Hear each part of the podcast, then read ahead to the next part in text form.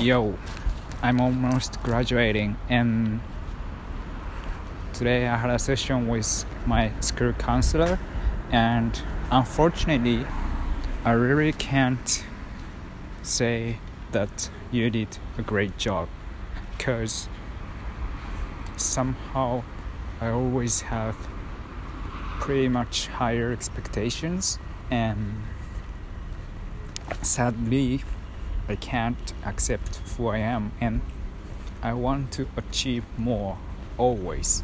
So that's why I have to make efforts. Um, my shoulders are always tense, and you know, if if you accept, like allow you to be just who you are, like you really don't need to do much efforts.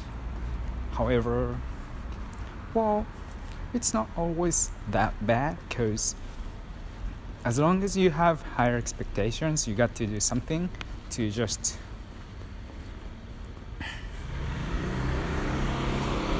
yeah.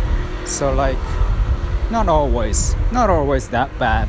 However, oh, poor kid, you got to be brave to yeah be yourself and make people around you to be nice to you even if you couldn't satisfy their needs.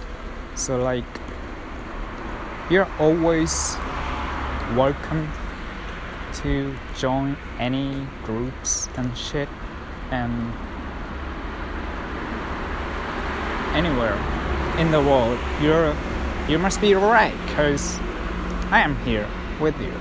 And if you could say that to yourself, then you can just put like stress somewhere, like throw away. It's very unnecessary, but somehow you accept to feel that way, and it's quite useless guess what? Fuck it. These are just shitty imaginary expectations and you don't need to hold it until what age? Like no one, no one can satisfy your needs until you don't, right? So let's say oh, I did something great job to satisfy my father and my grandfather and sadly according to the chronological way they just die earlier than me for sure most likely. And then what's next? I got nothing without any what? Property satisfaction whatever. So if you want to achieve and make any dreams come true, you got to follow your gut and do some work. Even if it's volunteering, you got to spend your time to work on it because it raises you to feel happy, right?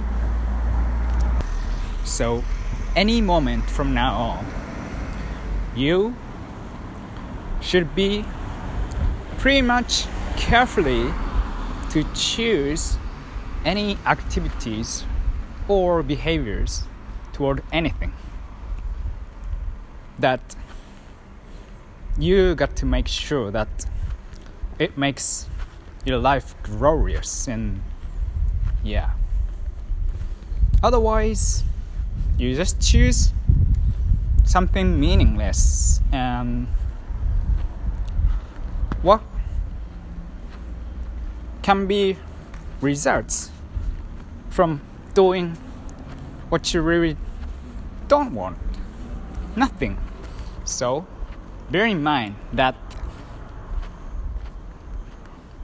every action every behavior every attitude towards anything to the world now I declare today that I would choose the hardest pathway and enjoyable way. Like, I really love playing with kids, and why don't you make it as a job? Because it's gonna be really fun days, right? Every day you just play with children and then you earn some money.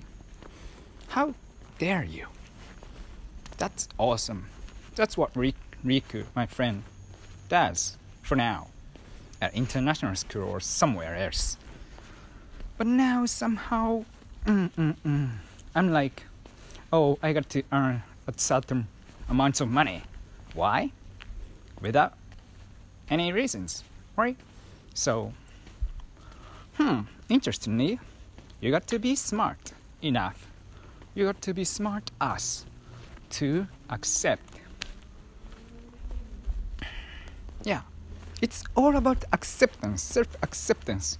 I once I escaped from Japan and went to the States and stayed one month there in Arizona. And guess what? I can't escape from myself. Like I was dragging my terrible past as a withdrawal. And and I was just contacting with a radio at that time. And even my body is physically away from Japan. My like karma is still on here with me with my body and with my spirit and with my mind doesn't make any sense like you should feel like free and I just missed the chance to just visit Grand Canyon because I was just afraid of trying new stuff. Doing things seems fun. A lot. But I just didn't choose the journey because of the sense of fear. That's totally bullshit. Like, how could you not do, not to choose any opportunities, even if you have enough money to do that? I withdraw enough, fucking enough, like it becomes like eight hundred dollars bucks or so, and yet I even didn't spend all of them, and I bring them back. Fuck, man. What's the use of dollars here? No way. These are just useless here. Like, you have to take the opportunities as a chance, and then, yeah, I pretty much attended some meetups that I was interested in, and then I joined some like seminars at Arizona State's University and talked with elder guys about my idea of just startups. And I joined dance club, dance party. And it was pair dance, so I just need to ask any girl to dance with me. And I was so scared, like my dance skills like shit, terrible, right? Because it's like first time for me to learn there. And then still i like i'm like yo without asking anyone like i got nothing here. And then waiting for the time i just chose like one point. I made up my mind and decided to talk to one already and then well it went well. We didn't dance well pretty much. But it works like yo. Right? So if you need to do this kind of stuff in the further future just give a shit. Whatever. Nothing terrible happens after overcoming these fears, right? So, what you need to do is just do it, do it, do it. Some motivational speakers say, like, you got to do, take actions. Like, yo. Well, that's kind of true. Without having any actions, you can't get any results. Like, I was terribly afraid of having an interview, so I just skipped an excuse based on my fucking studying shit. And then I didn't try. So it was just very scary for the first interview. But for now, like, it's just talking with just people and you just have fun. As long as you have some research and have some contents to talk about, and then that's fine. Like, you can just represent yourself as uh, whatever you want to describe, and then, well, they just congratulate you because you're just talented, whatever.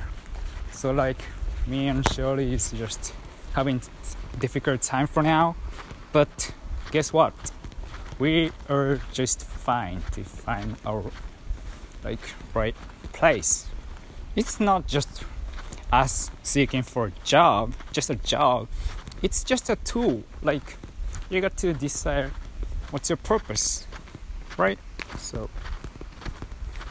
you got damn decide why you're here and what you want to do here.